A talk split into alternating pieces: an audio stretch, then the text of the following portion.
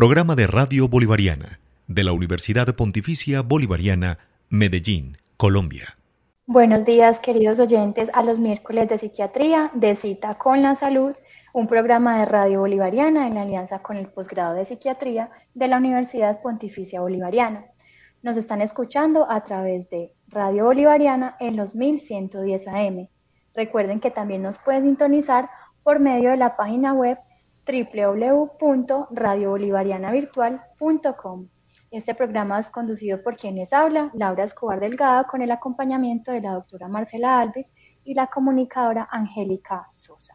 Estamos en un programa en vivo, así que los invitamos a llamarnos al número telefónico 604-354-8430 para que participen con sus preguntas y comentarios. El día de hoy hablaremos sobre el dolor y la salud mental.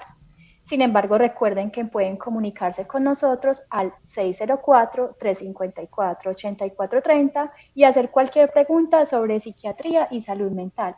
Aquí estamos para escucharlos y responder a sus dudas. Em, el dolor es la causa más frecuente de consulta médica. La Asociación Internacional para el Estudio del Dolor definió el dolor como una experiencia sensitiva y emocional desagradable asociada a una lesión tisular real o potencial. Se considera crónico si dura más de tres meses. Millones de personas en el mundo sufren de dolor crónico, muchas veces no tiene tratamiento, por lo que se afecta directamente la calidad de vida de quienes lo padecen. Existe una superposición entre el dolor crónico y la salud mental, con una relación bidireccional, un enfoque prometedor en el tratamiento es mejorar la forma en que integramos la psiquiatría en el manejo del dolor. El manejo óptimo e integral del dolor crónico incluye un equipo multidisciplinario eh, conformado por psicólogos, psiquiatras, eh, personal de psiquiatría, endocrinos, internistas y un equipo humano eh, grande para tratar pues, este tema del dolor. Le doy el saludo y la bienvenida a la doctora Marcela Alves y a Angélica, ¿cómo están? Hola Angélica y Laura, Muy buenos días. Soy feliz de estar acá hoy acompañándolas y hablando de este tema que afecta de verdad muchas personas en el mundo. Entonces, de, muchísimas gracias. Buenos días para todos, buenos días para los oyentes. Así es, doctora Marcela y Angélica, para continuar, empezar con las preguntas eh, que nos puedan responder inicialmente, que saber por dolor y cuál es la diferencia entre el dolor emocional y el dolor físico. Entonces, primero, el dolor realmente ha acompañado al ser humano eh, durante toda la vida. O sea, eso no es algo nuevo, es un fenómeno que han padecido o que hemos padecido todos los seres humanos desde el inicio de la humanidad. Siempre ha tenido pues que enfrentarte al dolor. Y es que el dolor tendría como un origen, digamos que biológico, porque realmente sería como, tendría un propósito biológico eh, para activar como un sistema de alerta para si estamos frente a un daño, eh, frente a una lesión que tengamos dentro de nuestro cuerpo, una herida, pues es como la respuesta fisiológica de nuestro cuerpo para podernos defender frente a esa noxa o podernos resguardar frente a una herida, por ejemplo. Entonces realmente lo describimos como sí, como un sistema de alarma en donde nuestro cuerpo a, a través de nuestro sistema nervioso periférico inicialmente puede percibir pues como qué daño está ocurriendo. Por eso es que la Asociación Internacional del Dolor lo define como una experiencia sensitiva y emocional desagradable que se puede asociar una lesión tisular real o potencial que como vamos a ver, sobre todo en el dolor crónico, muchas veces ya no hay ninguna lesión o si la hubo, pues ya no está, pero genera, digamos, como eh, una alteración en la percepción del dolor ya a nivel del cerebro, porque generalmente eh, nuestro cuerpo tiene como receptores, tanto a nivel periférico, en nuestras manos, en todo nuestro cuerpo, en toda nuestra piel y también dentro de nuestros órganos y esas señales o esos receptores reciben como cualquier señal de daño y la envían pues ya a nuestro cerebro que es el que procesa pues como la información del dolor y nos da esa sensación de que algo no está mal, como esa sensación de disconfort y, y, generalmente pues nosotros tratamos de hacer algo, investigar pues localizar el dolor, buscar una causa al dolor para poder solucionar como ese dolor, aunque como vamos a ver la mayoría de las veces, muchas veces no se puede saber como la causa y a veces no hay, por más que se estudie un paciente. Entonces podemos diferenciarlo eh, del dolor emocional y yo pienso que también muchas veces eh, realmente el dolor se tiene que abordar desde una eh, visión emocional, cognitiva y conductual, porque realmente muchas veces depende mucho cómo lo interpretemos, cómo, cómo a nivel emocional estemos, vamos a responder el dolor, pero podremos diferenciarlo sencillamente como el dolor físico al dolor emocional, porque el dolor emocional puede ser un dolor, un sentimiento intenso, como de pena, tristeza, que se experimenta directamente por motivos pues que sean emocionales o anímicos como algo malo que nos haya pasado en nuestro trabajo, cuando perdemos a un familiar, cuando tenemos enfermitos pues nuestros familiares, nuestras mascotas, pues eso es un dolor emocional que muchas veces es difícil de describir y, y no hay como una forma de localizarlo, de decir como me duele aquí, me duele el corazón, pues muchas veces es difícil, pero pues sí quiero dejar claro que realmente la forma en que nosotros percibamos o tengamos como del dolor en general va a afectar cómo yo proceso el dolor a nivel cerebral y, y por eso muchas personas y hemos de pronto todos hemos escuchado como que ay yo, yo soy más eh, tengo un umbral del dolor alto eh, o porque las mujeres por ejemplo somos capaces de soportar muchos dolores incluso los del parto y muchos hombres muchas veces no y eso va a tener que ver no solamente con razones biológicas eh, y de nuestros receptores y todas nuestras células de nuestro sistema nervioso, sino que también tiene que ver con esa parte emocional que tengamos como para percibir el dolor. Y, y, y como yo, por ejemplo, digo, bueno, si me da un dolor, pues yo soy tranquila, yo sé que eso es nada grave, voy a buscar tranquilamente la causa, a muchas personas que tienden a pensar, a tener como catastrofización de, del dolor, entonces a pensar que siempre un dolor va a ser algo grave, entonces esa forma en que yo perciba eso va también a interferir en la intensidad del dolor de cómo cada persona lo percibe. Entonces por eso todo, tres pacientes con lo mismo, por ejemplo, un cálculo en las vías urinarias, que es un dolor muy fuerte, tres personas pueden tener diferentes intensidades del dolor por esa misma eh, procesamiento emocional y cognitivo que tenemos eh, y que eso ya va a ser individual y diferente en cada persona. Bueno, doctora Marcela, ¿y cómo definir también este dolor agudo al dolor crónico? Pues que ya son ustedes los que eh, le van dando como esa clasificación y esa atención especial a cada uno de ellos para el tratamiento de los síntomas del paciente.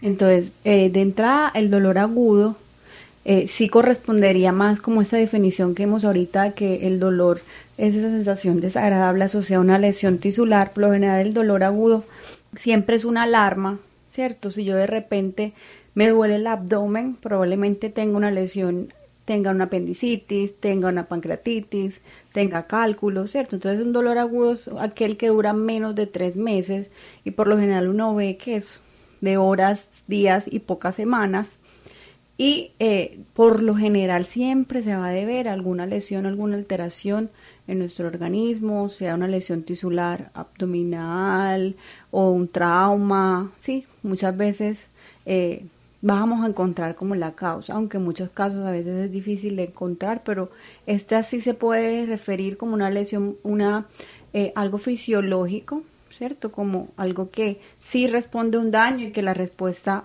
biológica natural siempre es el dolor para buscar la causa y poder solucionar como eso que está pasando en nuestro cuerpo.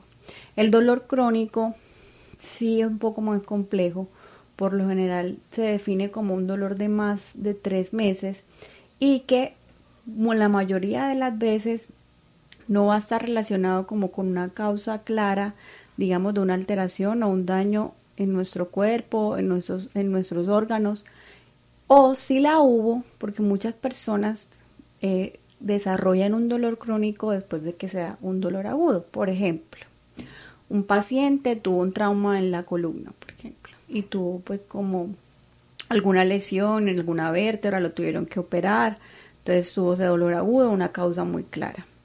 Muchas veces si ese dolor agudo no es tratado adecuadamente, y digo adecuadamente, aquí creemos que la solución al dolor va a ser solo un analgésico y de hecho, por ejemplo, el 50% de las personas que tienen un dolor de espalda, que es algo muy común, hasta el 80% de las personas a nivel mundial han sufrido dolor de espalda, incluso repetitivamente.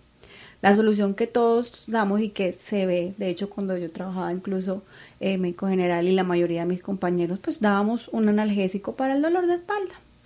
Casi que el 50% de estos pacientes no se les quita el dolor de espalda con solo el analgésico, porque como ya vamos a ver, el manejo del dolor debe ser integral. O sea, uno tiene que, por ejemplo, en un dolor de espalda, eh, recomendar las posiciones, estiramientos, ejercicios, mejorar como toda la parte ergonómica donde el paciente trabaja. Entonces, casi que todo lo intentamos solucionar con un medicamento, un analgésico.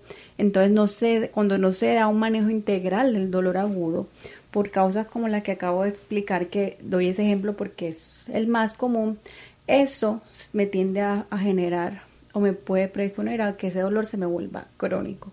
Y aunque ya no tenga de pronto la misma lesión o el mismo daño que tenía de forma aguda, a nivel cerebral se aumente como la, el procesamiento del dolor, la percepción del dolor y nosotros tenemos en nuestro cuerpo unas vías cerebrales de analgesia, que se llaman pues vías analgésicas descendentes, que esas vías pues nos van a, quitar el dolor. Entonces muchas veces después de un dolor agudo que no se manejó adecuadamente o incluso hay pacientes como ya vamos a ver en la fibromialgia, nunca hubo una lesión, pero a nivel cerebral habían como esa, ese mal procesamiento del dolor, entonces se genera ese dolor crónico que no, que muchas veces el dolor crónico en la mayoría de las personas lo sienten como un dolor generalizado en diferentes partes del cuerpo o ya muy localizado cuando, por ejemplo, después de una lesión aguda como en la espalda o, por ejemplo, un paciente que se fracturó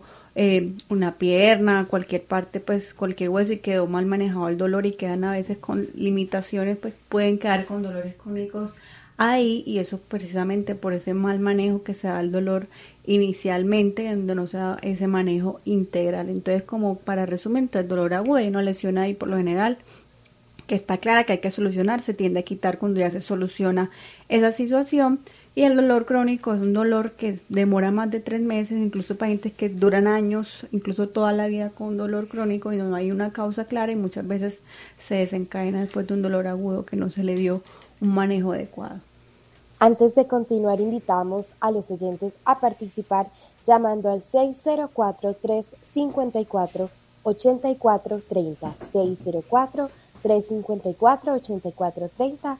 Recuerden que pueden preguntar cualquier cosa que sea relacionada con psiquiatría y salud mental, aunque en este momento nos encontramos hablando sobre la relación entre el dolor y la psiquiatría. Doctora, usted ha mencionado varias veces el término lesión tisular. Quisiera que le explicara a la audiencia qué es esto. Pues una lesión tisular es cualquier daño o alteración en en cualquier tejido de nuestro cuerpo, o sea, en nuestra piel, en nuestros huesos, articulaciones, ¿cierto? En cualquier órgano interno, ¿sí? Cualquiera, pues cualquier órgano, hígado, corazón, pulmones, eh, nuestro apéndice, por ejemplo, nuestro intestino, o sea, cualquier daño en cualquier tejido de nuestro organismo. Entonces eso sería como una lesión tisular que casi siempre el dolor va a responder a un daño que tengamos en nuestro cuerpo, una lesión, si uno se corta, si, si, se, si alguno de nuestros órganos, eh, digamos que hay alguna ruptura, cuando tenemos cualquier proceso infeccioso que tienden a producir a veces esos procesos, o un cálculo, pues cualquier tipo de lesión, por eso se considera pues como un sistema de alarma el dolor, y por eso uno siempre busca una causa de por qué tenemos un dolor. Doctora, usted mencionó eh, hace un rato los umbrales del dolor. Eh, ¿Qué son los umbrales del dolor? ¿Por qué se habla tanto de esto? ¿Esto es realmente algún término significativo en la medicina o simplemente es como una jerga que se utiliza comúnmente? Pues eh, digamos que es algo que es muy personal, ¿cierto? Científicamente sí se ha visto que ciertas personas, y por ejemplo las mujeres, toleramos más el dolor. Y entonces el umbral del dolor sería como la capacidad de tolerancia al dolor. Nosotros cuando evaluamos el dolor médicamente usamos como escalas. La escala que más usamos es la escala análoga del dolor, que muchas veces utilizamos de 0 a 10 y utilizamos como esas caritas para los niños, de la más triste a la más feliz, pero por lo general eh, utilizamos eh, datos del paciente, entonces siempre le explicamos al paciente, vamos a, clasificar el dolor de 0 a 10, siendo 0 el, el dolor más suavecito, que sería como yo tocarle la piel, por ejemplo, y tratar de pescarlo. Eso será un dolor muy bajito. Y el de 10, el dolor más intenso que usted ha tenido en la vida. Si es una mujer que ha tenido hijos, le ponemos de referencia al parto. Si es una persona que ha tenido una fractura que le han disparado, pues ponemos como ese dolor como 10, porque que la intensidad del dolor va a ser muy individual. Por eso yo puedo poner a cinco pacientes con lo mismo, un cálculo en la vesícula, y a todos les hago evaluación del dolor y todos me van a decir una intensidad del dolor diferente. Podrá haber una persona que diga 3, otro que diga 10, otro que diga 5, teniendo exactamente lo mismo, porque es que cada persona va a tener una tolerancia diferente al dolor. Hay personas que con dolores muy sencillitos, algo muy que pues que para muchos puede ser como eso no me da como ningún dolor, ningún malestar o si me lo da pues muy pequeño y con ese estímulo, con ese pequeño daño pues van a tener un dolor intenso que le genere eh, ganas de llorar, malestar intenso, que tengan que ser hospitalizadas. Entonces eso va a influir factores biológicos como ya directamente como tengo yo a nivel cerebral organizado mis neurotransmisores, como tenga yo las vías que generan analgesia, o sea, que me quitan el dolor en mi, cerebro, las vías que reciben el dolor, que tienen esos receptores. Entonces, eso va a ser variable en cada persona, pero también a nivel emocional y por eso empezamos también con esa pregunta, cómo cada quien tiene la percepción del dolor. O sea, hay personas que dicen, pues yo me aguanto, incluso hay personas que no dejan de trabajar con un cálculo y ya van cuando muchas veces ya ha pasado algo grave. Entonces a veces tener ese alto umbral del dolor puede ser peligroso porque el dolor, como ya vimos, es una alarma y entonces hay personas que son demasiado tolerantes al dolor, muchas veces no consultan y se complican. Entonces digamos que los dos extremos eh, son, digamos, complejos porque tanto tener personas que ante cualquier estímulo sientan dolores intensos o como no tener como una a, tolerarlo demasiado, pues podemos tener complicaciones. Pero, pero saber que esto es muy individual, por eso eh, evitar siempre comentarios a los demás de, pues tú eres bobo, no aguantas nada, pues porque eso es muy individual realmente. Exactamente. Eh, recibimos en este momento una llamada con quien tenemos el gusto de hablar. Bueno, mientras recibimos allí la llamada, eh, doctora Marcela Alvis, yo le pregunto, ya usted estaba empezando a explicar un poco sobre el procedimiento del dolor, eh, cómo se conoce, cómo se trata, cómo se le pone pues como el umbral o el nivel de acuerdo eh, a cada paciente. También cuál es la función o el papel que juega allí el sistema nervioso central para procesar este dolor. Entonces, sí, esto es muy importante y ojalá pues lo entendamos porque entre más lo entendamos, más vamos a tener entonces mejores herramientas para el manejo del dolor.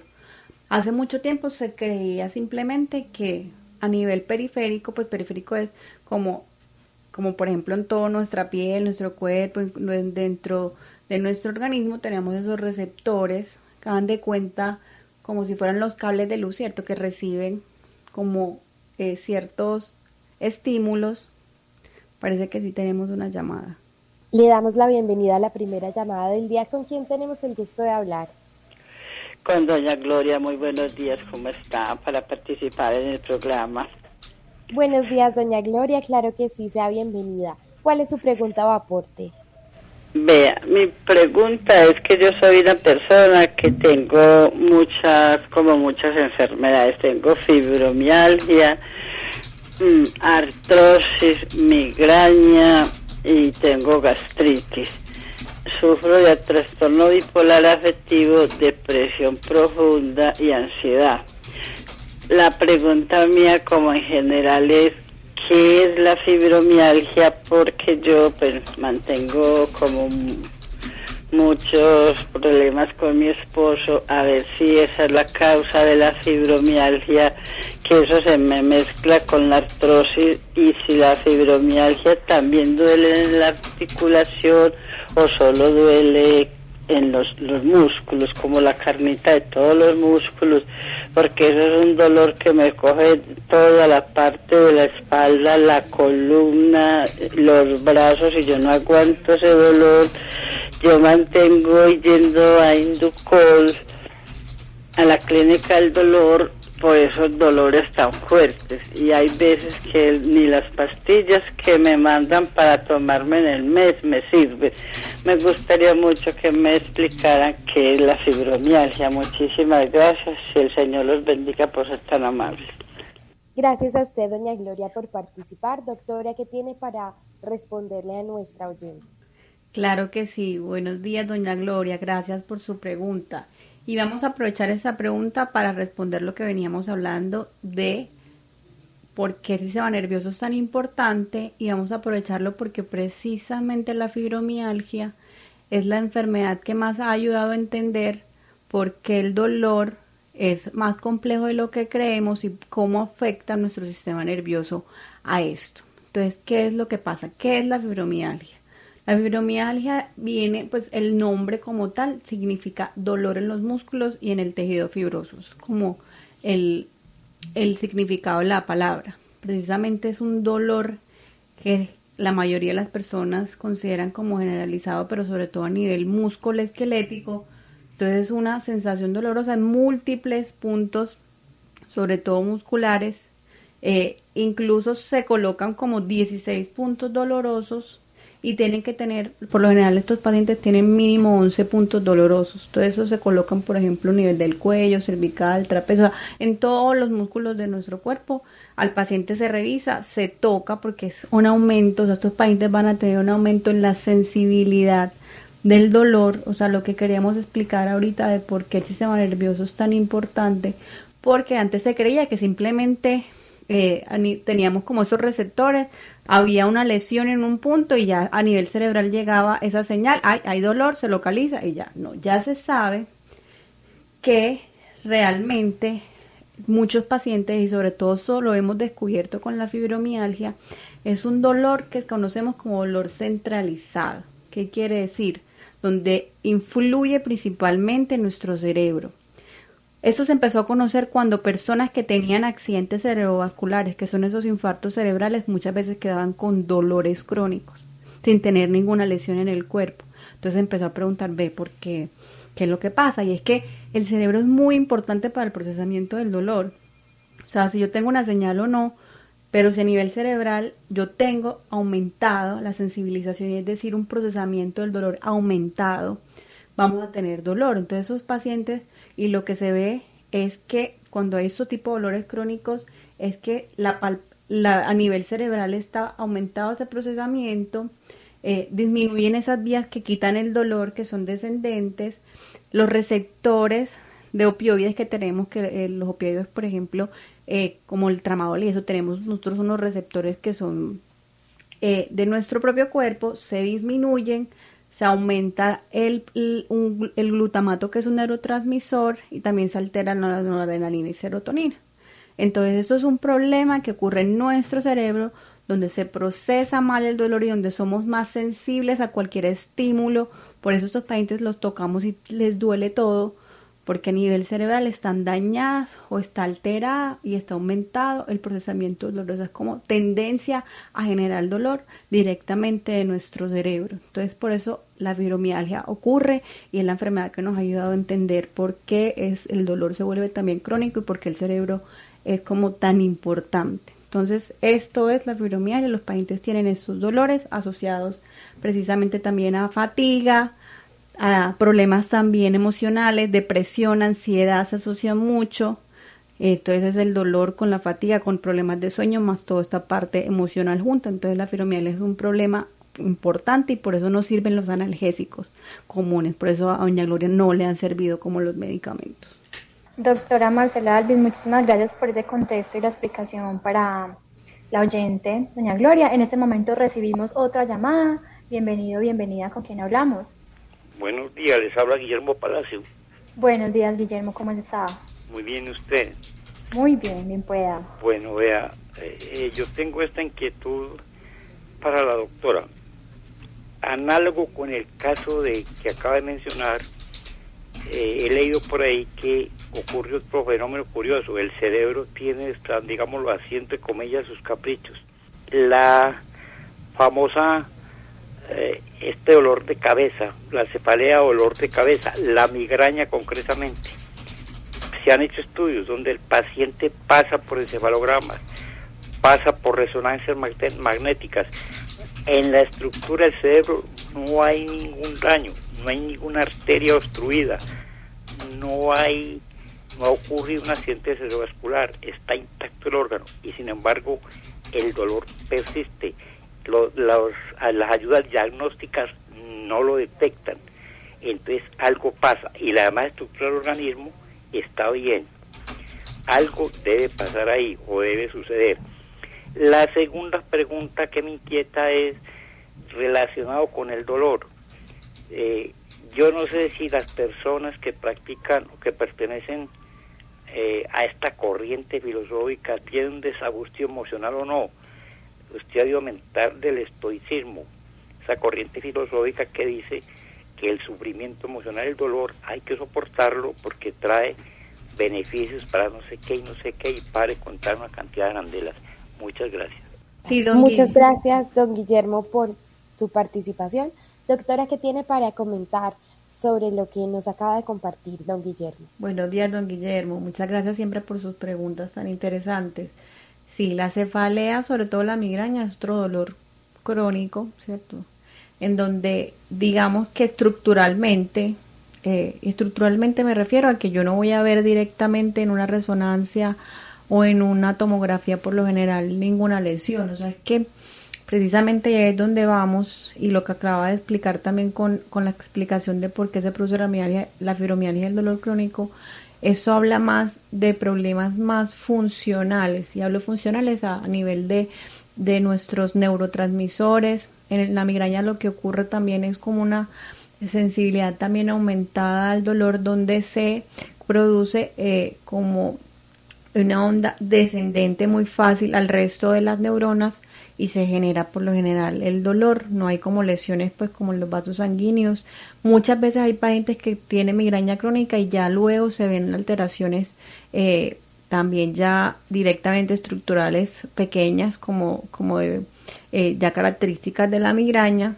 Para yo ver como estos cambios que yo di, ves que estoy comentando, necesitaríamos resonancias funcionales donde se ve la actividad neuronal de una que se ve como la actividad de los neurotransmisores. Este tipo de resonancias la usan más que todo experimentalmente en estudios científicos y eso se hace como para ver realmente por qué ocurre y por eso sabemos, por ejemplo, cómo qué es lo que ocurre en la depresión en nuestro cerebro, qué es lo que ocurre en la esquizofrenia, porque se hacen ese tipo de estudios, pero eso no lo hacemos nunca de rutina porque eso es muy costoso y, tiene sus implicaciones, son más que todo para conocer las causas de las cosas, eh, pero nuestro cerebro es complejo y, y, y, paga muchas cosas que no son visibles en los estudios que hacemos de rutina, ¿cierto? Pero los hacemos de todas maneras de migraña para descartar que no haya otra cosa, que no haya un tumor, que no haya otra cosa que explique el dolor.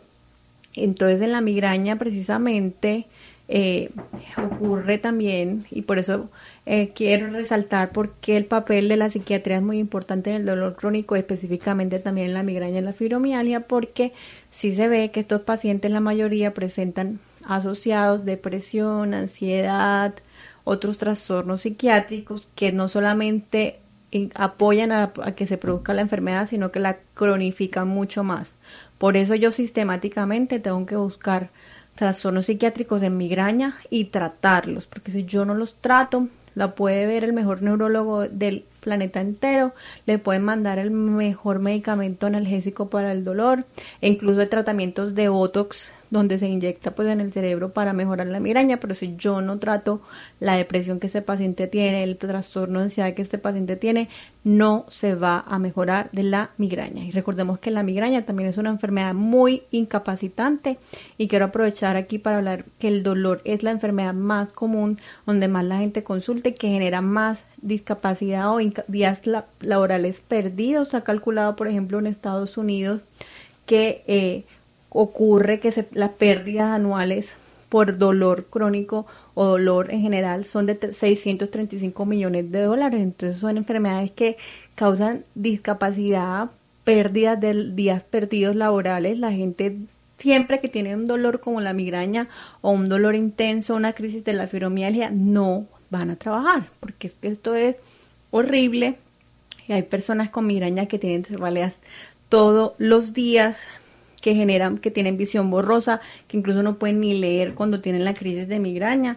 Entonces, por eso es importante que sepamos que realmente el dolor y la psiquiatría son siempre van de la mano. Siempre hay que buscar en un dolor crónico, cualquiera que sea, causas psiquiátricas asociadas, problemas de depresión, ansiedad. En, Doña Gloria tenía el trastorno afectivo bipolar con predominio de la depresión.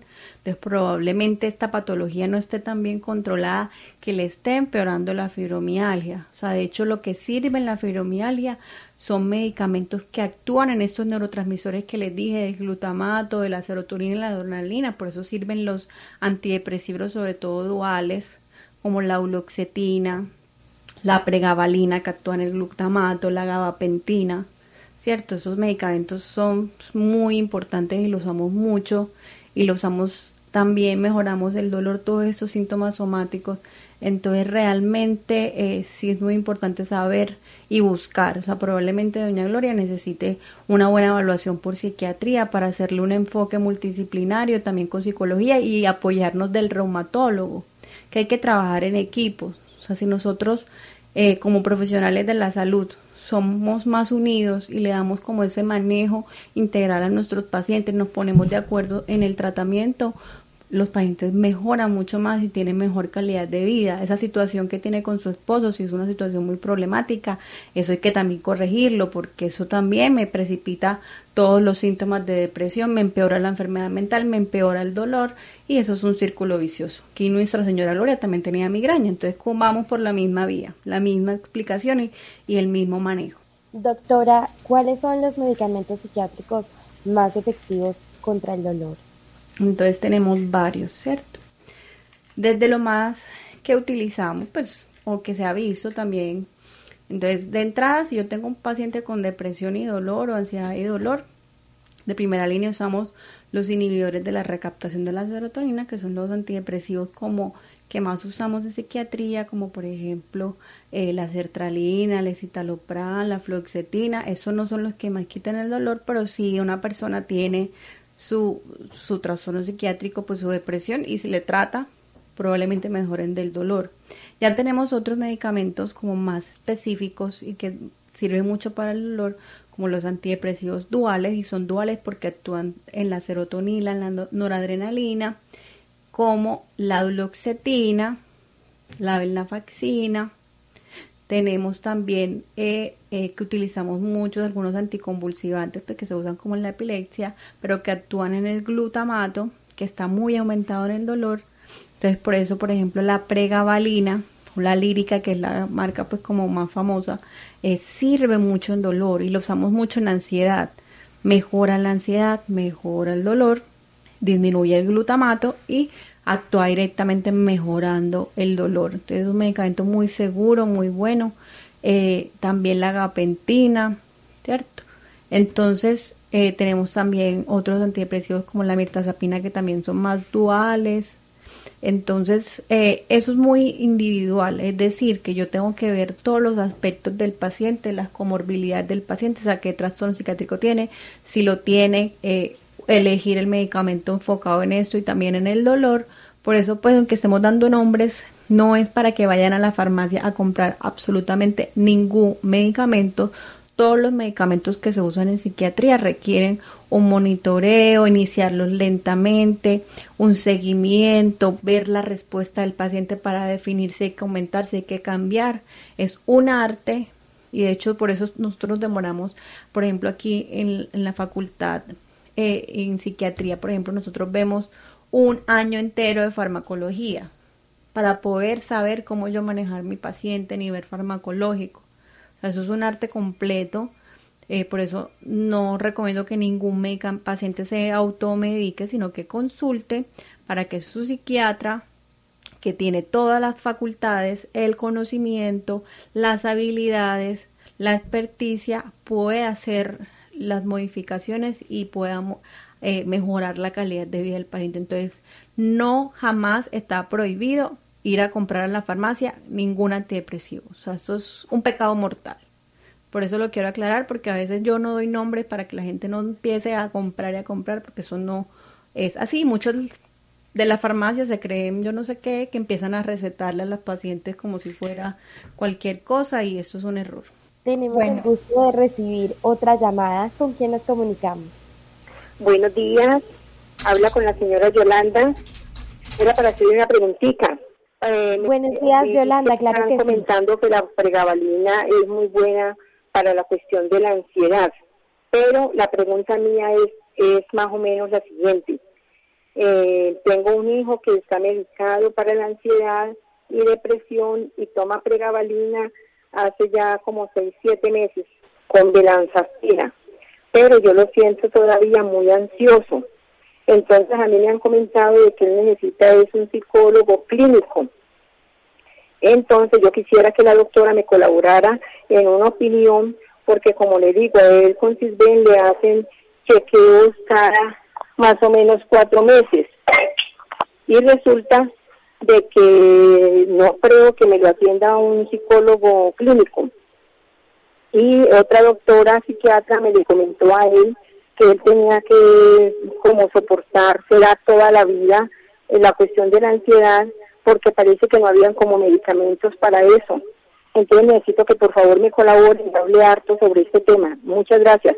Muchas gracias Yolanda por su pregunta. Eh, doctora Marcela Alvis, ¿qué tenemos para responder a varias de las cosas que nos dice la oyente? Sí, doña Yolanda. Eh, sí, definitivamente yo siempre recomiendo, o sea, muchas veces, por eso es que tiene que ser el psiquiatra muy, el, el médico que haga todos los ajustes, porque es, el hecho de que ya tenga la pregabalina no quiere decir que si tiene ansiedad y depresión ya se le vaya a quitar, porque precisamente hay que titular la dosis, definir cómo, cuáles son los síntomas principales y agregar a veces otros medicamentos. Entonces, si tenemos esta situación y no se ha mejorado la ansiedad, probablemente porque el control por psiquiatría no está siendo adecuado. Y si ya lo tenemos, de pronto no se han tomado las medidas. Por eso sí me gustaría que usted nos dejara sus daticos en el WhatsApp que tenemos, que es el 313-655-6567. 313-655-6567 para que aquí ahí yo lo oriente un poquito más a fondo de recomendarle pues diferentes psiquiatras para que usted digamos que escoja si no tiene su hijo pues psiquiatra porque aquí es muy importante que sí muchos pacientes de hecho la mayoría de los pacientes que vemos requieren apoyo de terapia de psicología. Casi siempre usamos mucho la terapia cognitivo conductual que es una terapia que se centra en cambiar ciertos esquemas mentales que tenemos mal adaptativos y cambiar nuestras conductas pero entonces necesitamos que el psiquiatra y el psicólogo estén en la misma sintonía y muchas veces es el psiquiatra el que define cuáles son los objetivos que requiere el psicólogo eh, mejorar en mi paciente. Entonces eso no puede ser como a la loca, ¿cierto? O sea, lo ideal sería que a su hijo pues tenga una buena evaluación por psiquiatra, un seguimiento estrecho por el psiquiatra, un psiquiatra con el que usted y su hijo se sientan cómodas, que, que, organice todo el medicamento del paciente, los seguimientos, es que un paciente uno lo ve y lo tiene que ver cada mes hasta que esté bien, si ya está bien uno lo ve cada seis meses, cada tres meses, pero si el paciente no está controlado, cada 20 días, un mes, mes y medio se van haciendo cambios, se van haciendo ajustes en el tratamiento y con el psicólogo se va manejando a la vez para poder lograr que el paciente pueda estar bien y mejorar. Por eso, pues, eh, sí escríbanos para poderle darle los datos acá de la clínica bolivariana donde puede conseguir citas con psiquiatría a un precio pues que es más asequible que la mayoría de las consultas eh, aquí en la ciudad. Entonces, porque es lo que necesitaría, ¿cierto? No me voy a poder decirle, no, es que, que no, hay que hacerlo ya en la consulta, organizarle bien el tratamiento, definir qué dosis está usando, qué podemos hacer, qué subimos, qué bajamos. Por eso les decía que eso es un arte que se aprende y que acá lo aprendemos muy bien porque esto hay que hacerlo bien para que el paciente pueda mejorar. Doctora, ¿cuáles son los trastornos mentales más relacionados con dolores físicos? Entonces, definitivamente, la depresión aquí tiene un papel protagonista Casi que el 60% de las personas con dolor crónico tienen depresión y el 50% de las pacientes con depresión han experimentado en algún momento un dolor o varios meses de dolor en algunas partes de su cuerpo. También la ansiedad, el trastorno de ansiedad también se asocia mucho con el dolor, ¿cierto? Entonces estas dos patologías son como las que más vamos a ver implicadas en, en pacientes con dolor crónico y que tienen que ser manejadas. O sea, tenemos, por como lo dije, algunos antidepresivos que actúan directamente en la depresión y en el dolor al mismo tiempo, eh, pero muchas veces solamente manejando la depresión el paciente sale también de lo del dolor. Y en este contexto hay que dar un manejo no solo farmacológico, sino que hay una terapia cognitiva conductual que se enfoca mucho en el manejo del dolor, la rehabilitación física, hacer ejercicio. Lo peor que puede hacer un paciente con dolor es quedarse en la cama. O sea, por eso necesitamos un manejo integral apoyándonos de los de todos los otros especialistas, deportólogos, fisiatras, reumatólogos, ¿cierto? Todos hacemos como el cada un granito de arena para que el paciente logre salir adelante y pueda retomar su vida y deje de perder días de su vida por dolor. Doctora Marcela Denvis, yo le quiero preguntar también, por ejemplo, muchas veces hay personas que eh, están en la consulta o van por urgencias eh, por un dolor que tienen abdominal o bueno en la espalda, donde quiera que lo tengan. Eh, y en algunos casos se miran o inicialmente se miran desde la parte de psiquiatría porque no le encuentran nada, porque no hay resultados en los exámenes, porque la atención que le han dado pues no arroja como así algo como tan evidente. Eh, entonces se, se hablan desde la parte psiquiátrica, empieza esa atención y ya luego pues siguen con todo un equipo grande de internista, de psicólogo, de endocrino, como también es esa parte allí cuando hay algún dolor que eh, se analiza desde la parte de psiquiatría, que tal vez sí tenga que ver con algo mental, pero eh, también se encuentra que si es de una enfermedad física. Entonces, ¿cómo es allí para tener esa confianza con el paciente y que a medida que evolucione en esa observación y en los exámenes, pues él llegue al diagnóstico y, al tratamiento que se necesita para esa persona. Entonces, sí, Laura. O sea, por eso que el psiquiatra es también parte muy importante del manejo del dolor crónico en cualquier paciente. Porque, como dice la introducción al principio, el dolor y todo lo que tiene que ver con psiquiatría es una relación bidireccional. Yo puedo tener una enfermedad crónica, como por ejemplo el lupus, la artritis reumatoidea, y eso me aumenta el riesgo de tener depresión y ansiedad simplemente por tener estas patologías. Y esta enfermedad, la depresión y la ansiedad, me va a empeorar como el manejo del lupus, de la artritis y me va a empeorar el dolor. Si yo tengo una fibromialgia, la fibromialgia por eso, como, como es un dolor central, va a requerir muchos manejos que se dan por psiquiatría, como la oxetina, pregabalina, pues lo que acabamos de hablar.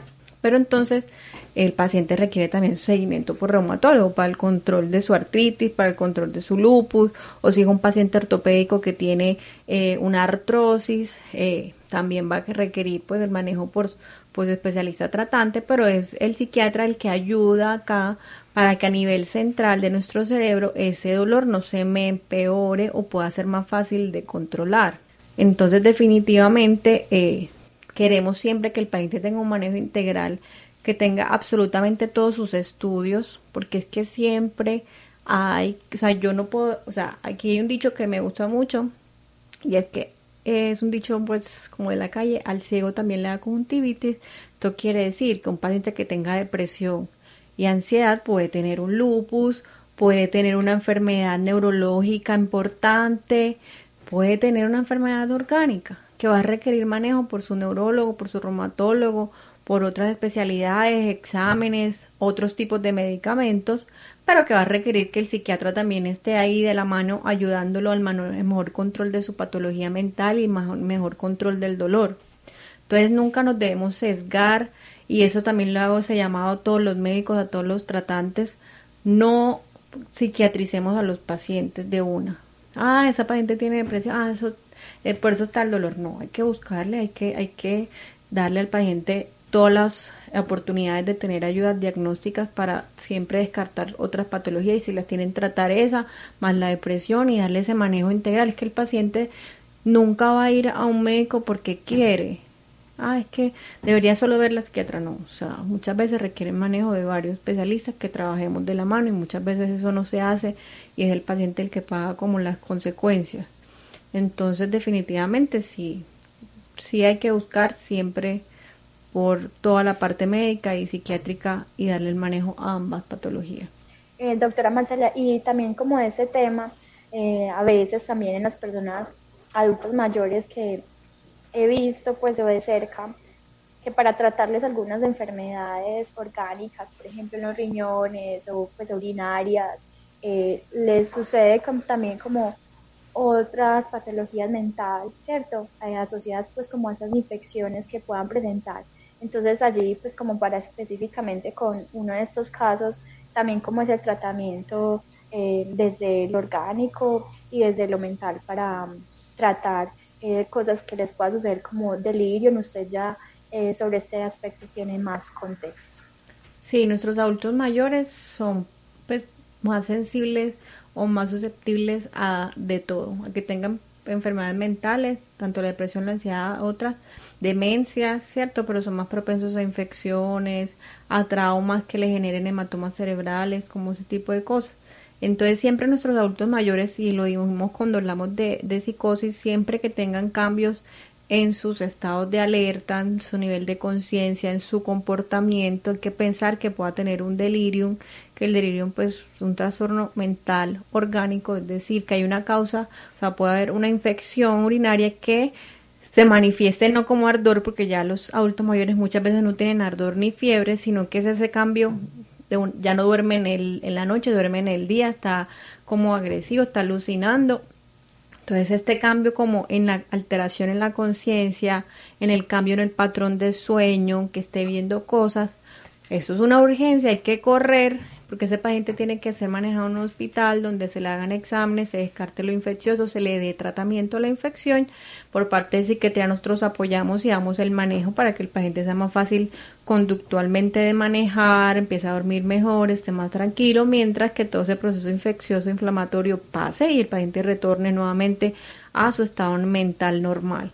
Entonces sí, tener mucho siempre con nuestros ancianos, que muchas veces también se ignora mucho eh, y, lo llevan ya muy tardíamente y también se ignora como la parte dolorosa, que estos pacientes también sufren más de dolores. Entonces siempre no, eso es por la edad y no se le da el manejo. Entonces nuestros ancianos sufren mucho de, de que también se les ignora mucho y los médicos muchas veces no, ya eso es lo normal, que usted tenga dolor, eso es lo normal. No, no, no, la idea es que tengamos calidad de vida hasta los últimos días de nuestra vida. Por eso que nuestros ancianos merecen como un manejo integral también, donde se les presta atención, se les escucha y se les da el manejo para que puedan vivir más plácidamente su vida. Doctora, el dolor altera muchísimo la calidad de vida de las personas. En ese orden de ideas, eh, los dolores crónicos o en general pueden llevar a que una persona eh, intente suicidarse o tenga ideación suicida? Claro que sí. Y esta semana que vimos este caso, esta pacientica que quería la eutanasia, que tenía la, la, la ELA, que es una enfermedad pues neurológica, esclerosis lateral amiotrófica, causa mucha debilidad, pero causa mucho dolor. De hecho, ella eh, tiene sus limitaciones para la marcha y todo, pero lo que más la está incapacitando a ella, lo que más la hace pensar en quererse morir, es el dolor. O sea, es que el dolor es una patología que, que, que, sí, que sí genera aumento en el suicidio, aumento en las peticiones de eutanasia, porque la mayoría de las personas pueden tolerar no caminar, tener una incapacidad y se pueden ayudar de su silla de ruedas y bueno, pueden tener calidad de vida, pero absolutamente ninguna persona con dolor crónico tiene buena calidad de vida. Y esto quiero dejarlo claro porque muchas veces las personas con dolor crónico también son ignoradas y relegadas y, y muchos médicos, y esto me parece horrible porque lo he escuchado de pacientes donde el mismo especialista, porque tenemos especialistas en dolor y cuidado paliativo, que son también los fundamentales en el manejo de estos pacientes, que un especialista en dolor y cuidado paliativo le diga al paciente, no hay nada que hacerle, se lo tiene que aguantar, aprenda a vivir con el dolor. Estoy sentenciando al paciente. Si yo sentencio a un paciente, pues qué ganas va a tener de vivir. Siempre habrá algo que hacer habrá algo que ofrecer al paciente. Sí, no hay medicamentos para el dolor, pero vamos a hacer una terapia cognitiva, vamos a apoyarnos del psiquiatra, vamos a, rehabilitar, a hacer terapia física. De alguna forma yo puedo buscar disminuir el dolor. Eh, y, y, muchas veces las personas requieren de pronto que las escuchen, que estén más pendientes y solo este, este pequeño detalle puede hacer que el paciente le disminuya el dolor.